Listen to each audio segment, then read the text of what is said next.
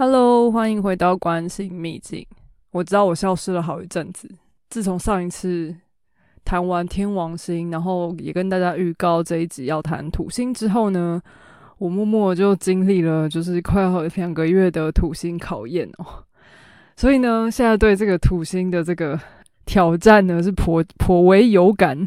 然后在找资料的过程当中，也蛮多就是自己的感受与印证的。所以今天这一集呢，应该会资讯非常的丰富。那就不浪费时间，我们就直接进入正题吧。那已经也跟大家说，今天我们就是要来谈土星，也就是克罗诺斯，也就是呃天王星的儿子这样子。好，那在进入希腊神话之前呢，我们不免俗先来看一下天文学上的它有没有什么特别的地方。首先呢，它是太阳系里头的第二大行星。大家如果记得，我每次都说最胖的那颗是木星。那这个除了木星之外，最大的这一颗就是土星了。然后土星呢，其实大家如果有印象的话，最有名的就是它有一个环，土星的环是最明显的，而且它是有很完整的系统。本然后本来大家以为就是木星的。卫星最多，但到二零一九年的时候，美国又多发，美国科学家又多发现了二十颗新的卫星，所以它就取而代之成为就是拥有最多卫星的行星。所以其实，在神话里头，它的王国其实也是最强大完整的，所以这件这件事情上面是蛮能够就是印证。然后也因为它旁边有很多卫星啊，然后它这个环又很有系统，就大家可以看得到很清楚的一个环。它的其实很多的这个组合呢，就是俨然是一个小太阳系的样子。这整个系统性，就是其实也呼应了土星的某一种印证啊。对，然后土星里面，就我觉得这件事情蛮好，蛮蛮有趣的是，土星最最大的一颗卫星就是叫土卫六，它又被命名为泰坦，就是 Titan。然后它是土星最大的天然卫星，但我就觉得 NASA 也是挺有趣的，就是 Titan，大家如果还记得的话，就是也就是第一代神，我们就称为泰坦嘛。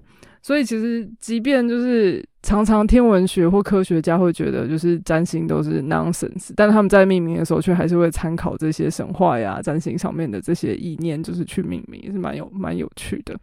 除了现代天文学的。就是史实之外，其实，在史前时代，人们就已经知道土星的存在。那在古代呢，也知道它是除了地球之外五颗行星当中最远的一颗。然后也是，呃，最重要的事情是，它是光凭着肉眼能够观测到的最远的行星。好，大家如果还记得我上一次说天王星被发现的时候，已经是整个太阳系扩张两倍，因为它的距离是土星距离太阳的两倍嘛。所以也就是说，就是今天天王星透过望远镜之后出现了，但是土星是我们能够看到的最最远的。所以其实土星也是也代表了一种疆界，是限制。因为你看，就是就是到这里为止了，所以我们才会那么多年都没有呃没有没有没有新的发现，直到望远镜科学的进步，我们才。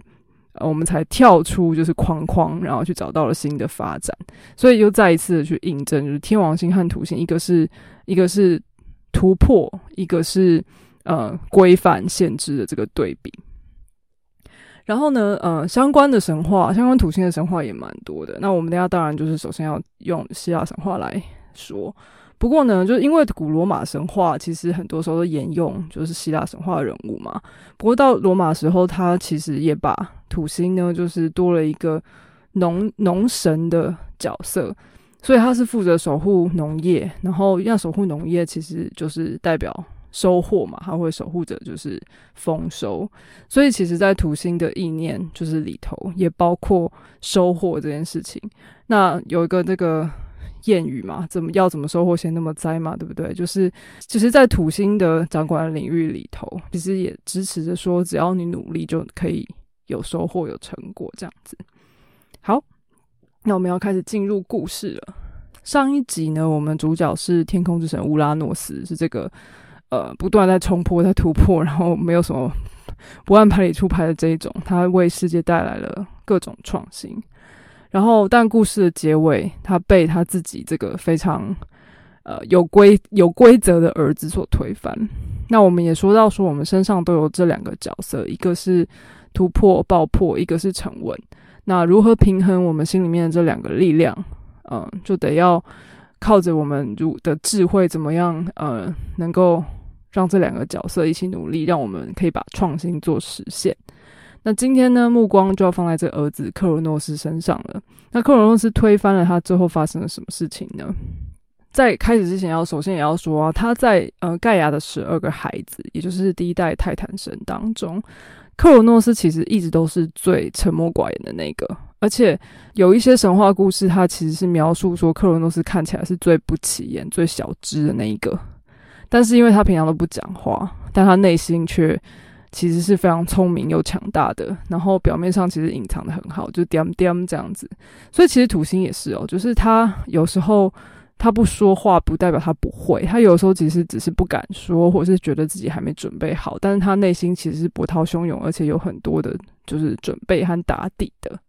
相比天王星，天王星是完全不怕看起来怪或看起来怎么样，他就是反正。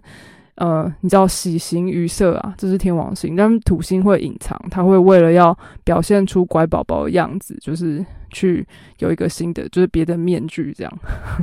但天王星是懒得隐藏的。好，然后当克罗诺斯就是在他答应盖亚要就是一起呃推翻他老爸乌拉诺斯之后，拿到拿到了一把镰刀嘛。那一旦拿到了这把镰刀之后呢，就好像。那个雷神索尔拿到了那个锤子，那个感觉吗？就是拿到了这个武器，然后但是拿到这个武器，也就代表成就啊、压力啊、责任感都压到了他身上。那这一个用来推翻乌拉诺斯的镰刀啊，其实也就是成为了他的这个行星的符号。所以如果看那个土星的这个图号符号的话，其实就是这把镰刀就代表他这样。然后上一次我没有讲天王星的部分，天王星的符号呢是来自于那个业余天文学家的姓氏，大家如果还记得的话是一个 H，然后再加上一个地球仪，所以就是其实连这些占星符号都有一些好玩的背景。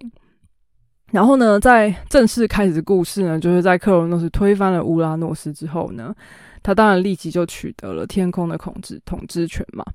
然后呢，这时候母亲盖亚呢也觉得啊，就是意兴阑珊了，因为反正就是困扰已经没有了嘛，所以就决定把大地也给他，给他管理。然后呢，他又用着各种方式，同时也取得了海洋的统治权。然后呢，就在天下树立了各种威信之后，他就成为了主宰。但是他其实并没有忘记他爸爸的这个诅咒。所以呢，他一开始其实并没有结婚的，然后他反而是鼓励他所有的这些臣民呢，就是努力的去生养，但他自己并没有。但你知道，就是太平日子过久了，就是他最后当然还是娶了他姐姐瑞亚。在这整个过程当中呢，他其实就把自己的王国的系统建立起来。大家有听到关键字吗？建立系统，就是土星其实很擅长做这件事情的，不然他怎么样当这个乖乖牌和这个？乖乖牌就是要好好的建立自己的王国嘛，然后我才能够就是有这个威信产生。好，那他娶了姐姐瑞亚之后，那当然就是开始有就是小朋友出现嘛。但是呢，这个乌拉诺斯的诅咒啊，就是其实在他脑海里面并不会消失，所以这种限制性的思维其实也是会阻碍土星的一种模式。就你会一直相信说啊，这个东西好像没有办法突破，因为因为一旦这个念头种在你的心里面之后，你就很难忘记。对，所以说当这个瑞亚呢的小朋友跟他的第一个小朋友 Hertis 就是出生的时候，他的内在恐惧到达了一个极致，所以呢，他竟然呢在瑞亚刚刚把女孩生下来的当下就把她吞吞了，吞到肚子里去。然后瑞亚相当没有办法理解，你知道吗？因为她觉得她老公已经是世界的主人，然后权力至高无上，而且你看他系统建立一定是很稳固的，因为土星嘛。他竟然还会害怕被自己的小孩推翻，所以其实土星呢也是这样子，就说他即便已经很成功了，但是一旦你走到那个王的位置很成功了，你还是会很怕这个王的位置被拿走，所以。关键字也包含压制、局限。那在土星的特质里面，其实完全没有炫耀或浮夸的成分。然后还有就是他随时都会害怕被取代，随时都会害怕自己不够好，所以土星所坐落的地方宫位，也代表我们长期很容易缺缺乏信心的生命领域。然后这个缺乏信心生命领域会让我们一直有这种应该和必须做得更好的感觉。在前面的集数里面，我常常说土星是老师，也是因为这样，因为老师这个角色。才有办法，就是让我们一直觉得我们不够好嘛。因为我们看到老师就觉得我们好像应该就是还有可以进步的地方。那老师就是来让我们进步这样子。好，然后回到故事，嗯，就是瑞亚原本以为说啊，就是这应该只是一次性吧，就是嗯，她这个威力强大的丈夫到底有什么好怕的呢？但结果呢，事与愿违哦。接下来的两个、三个、四个。呃，小孩再怎么生出来的时候，也一样在一个接一个，一出生就被吞下来。所以瑞亚就跟当时盖亚一样，哎，受不了了，他想要做点什么事情来阻止啊这件事持续发生，不然他每次一生小孩就被吞掉，对不对？就是耐心也到了一个极致。所以在她怀了第六个小孩的时候，她决定去找她婆婆，就盖亚。然后还有当时就是大家如果还记得乌拉诺斯的协议。留下来的时候，就是创造了一些活物嘛，包括那些复仇女生等等，就是跟这些人密谋，在他真正的分娩之前就开始假装尖叫，然后把一块石头包起来，包成襁褓的样子，然后让克罗诺斯以为这就是他新的新生儿，然后把也是一样把他一口吞下，然后瑞亚呢，在火速的跑到就是克里特岛去把这第六个生小孩生下来。那这第第六个小孩呢，就是大名鼎鼎的宙斯。那宙斯从小呢就在克里特岛长大。那比较好玩的事情是，你在克里特岛长大，但是这个我们都一直说克罗诺斯是至高无上的天神，他怎么没有发现呢？他有各种说法啊，有 因为这个克里特岛上面就是被安排好了许多的精灵啊、仙女把他养大嘛，所以有些说法是说他哭的时候呢，这些精灵就会制造很。强大的、巨大的噪音来掩盖他的哭声。那也有比较好玩的说法是说，他被绑在树上，然后这个树上呢，就是会刚好介于太阳、呃大地、海洋和天空之间，所以就刚好在这交界之处就没有被注意到。等等。好，那克罗诺斯这边呢，他还正沾沾自喜，觉得说，哎，他躲过了诅咒，目至今为止，这些小孩都被他吞了，所以没有能力呃推翻他。但结果却没想到，就是默默的在克雷特岛长大的宙斯，已经生得越来越强壮，而且是一个很优秀又出类拔萃的人。那宙斯呢，从小就是一个非常强大意志力的人，他对生命呢也很热爱，然后他拥有许多的神力。那所以，然后母亲瑞亚呢，当然就是你知道，偷偷的会去看他，会去呃告诉他。父亲是一个怎么样的人啊？是一个暴君啊！他现在是用恐惧来统治啊！然后他的哥哥姐姐都被吞掉啦，开始就是为他之后的路就是铺铺成这样子。那于是呢，有一天呢，呃，当然这个故事也有各种版本啊。有些版本是说他当他娶了老婆之后，老婆的给他的毒药。但 anyway，就是呃，他们找了一个机会，就用这个催眠的毒药，让克罗诺斯呢在。半梦半醒之间呢，就是吐出了他的五个哥哥姐姐，然后沉沉的睡去。然后在他跟这个五个哥哥姐姐，就六个小朋友，就是奋力逃跑之后呢，接着就展开了就是非常有名的十年大战，就是泰坦之战。但呃，原本呢，就是我刚刚一直前面一直讲，克罗诺斯有完整的系统，然后他是天神的主，天上的主宰。我们以为他会很轻易的居上风，但其实打了非常非常多年，仍然没有胜负啊！一直到盖亚去建议他的这个孙子去解救当时被关起来的那三个独眼巨人和独臂巨人，那这六个怪兽的神力呢，就是所向披靡。然后他们还送给呃宙斯以及他的弟弟，就是波呃他的哥哥。波塞顿一个三叉戟，然后送他本人一个闪电火，然后再送了这个黑迪斯，就是冥冥府之后的冥府之神一个隐形头盔。那有了这些，就是你知道，有了这些神有如神助的这些武器啊，就后来才嗯，终于就是把这场仗打完，然后泰坦们就被打入地底，然后才终于把胜负分出来。所以接下来就迎来了宙斯的年代。那宙斯呢是木星的形象，我们留待下集来说。但我们再回头来看一下这整段故事哦，大家已经知道我讲了好几个关键字，比如说建立系统，然后呃还有限制性的思维，然后以及各种压制啊、下定义啊、局限啊，觉得要更好啊。然后另外呢，就是我们再来分析几个，就是土星呢，就克罗诺斯的代表呢，也非常的现实。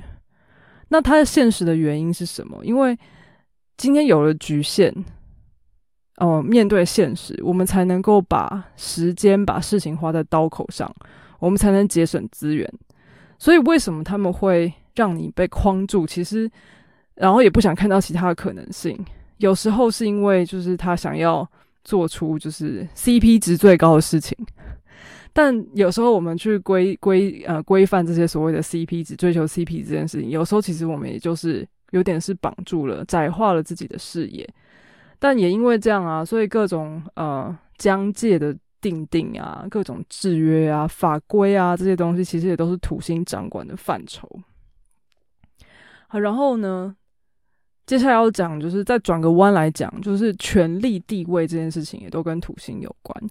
那我刚刚其实也也有就是预习了嘛，就说土星呢，因为它的意志力够强，然后它也有办法去建立这些系统，所以土星呢，其实也算是一种呃位高权重的品质保证。只要你愿意，只要你愿意，就是一步一步的走。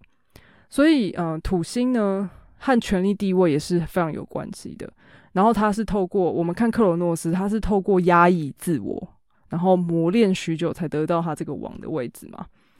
那所以土星获得权力的方法不是透过什么天赋啊或什么天降的，这个土星没有办法做到这件事情。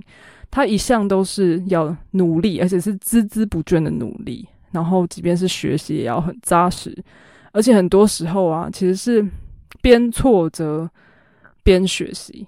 然后，而且他的他的这中间其实一直都不会有满足感，他可能会一直觉得自己有所欠缺。那在每天都觉得自己有所欠缺的时候，不知不觉就会下很多功夫。那这些功夫呢，就会让他长时间的而且很彻底的学习。有时候呢，一不小心就突然成为各种权威了。那为什么会这样呢？其实是因为他们根本就没有去。他们有时候会非常专心的觉得我就是不够好，然后完全没有时间也没有余力去看旁边的人走到哪里了。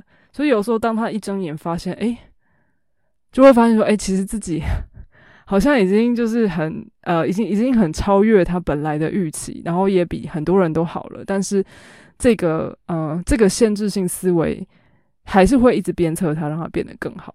所以有时候我也要说，就有时候土星认为的不够好，很可能也是。嗯，自己的心理作用，有时候我们还是可以张开眼睛看看，就是你在这个同样的情况下，就是你已经走到哪里了。好，然后我们接下来要讲稍微好一点点的这个角度。那刚刚一开始有说，在罗马的时候，它是呃被赋予一个农神的角色嘛，所以土星其实当它出现的时候，也算是一种收获的品质保证。只要你愿意努力，因为它是只要认真努力就会有结果的一种支持。那它带来的这些恐惧啊、压抑啊、规范啊，其实都是一种战帖。你只要能够接受考验，并且撑过去的话，你就能够得到成长的保证。嗯呃，讲到这里啊，我要说土星其实呃是一颗让人有点又爱又恨的心啊。我也听到蛮多占星的，就是同好们，就是会说土星是他们最喜欢的一颗星，因为当你的当你的这个行运或者是本命盘没有土星在的地方，其实有时候可能会有点无聊。那土星通常就是会有各种战帖、各种挑战。那当当你每当你度过了某种挑战之后，你总是会有一定程度的成长啊、进步啊，然后还有就是成就感。所以其实土星呢，就是一个这样子的角色。那呃，我觉得土星过境的日子啊，或许一个很适合的比喻就是跑马拉松。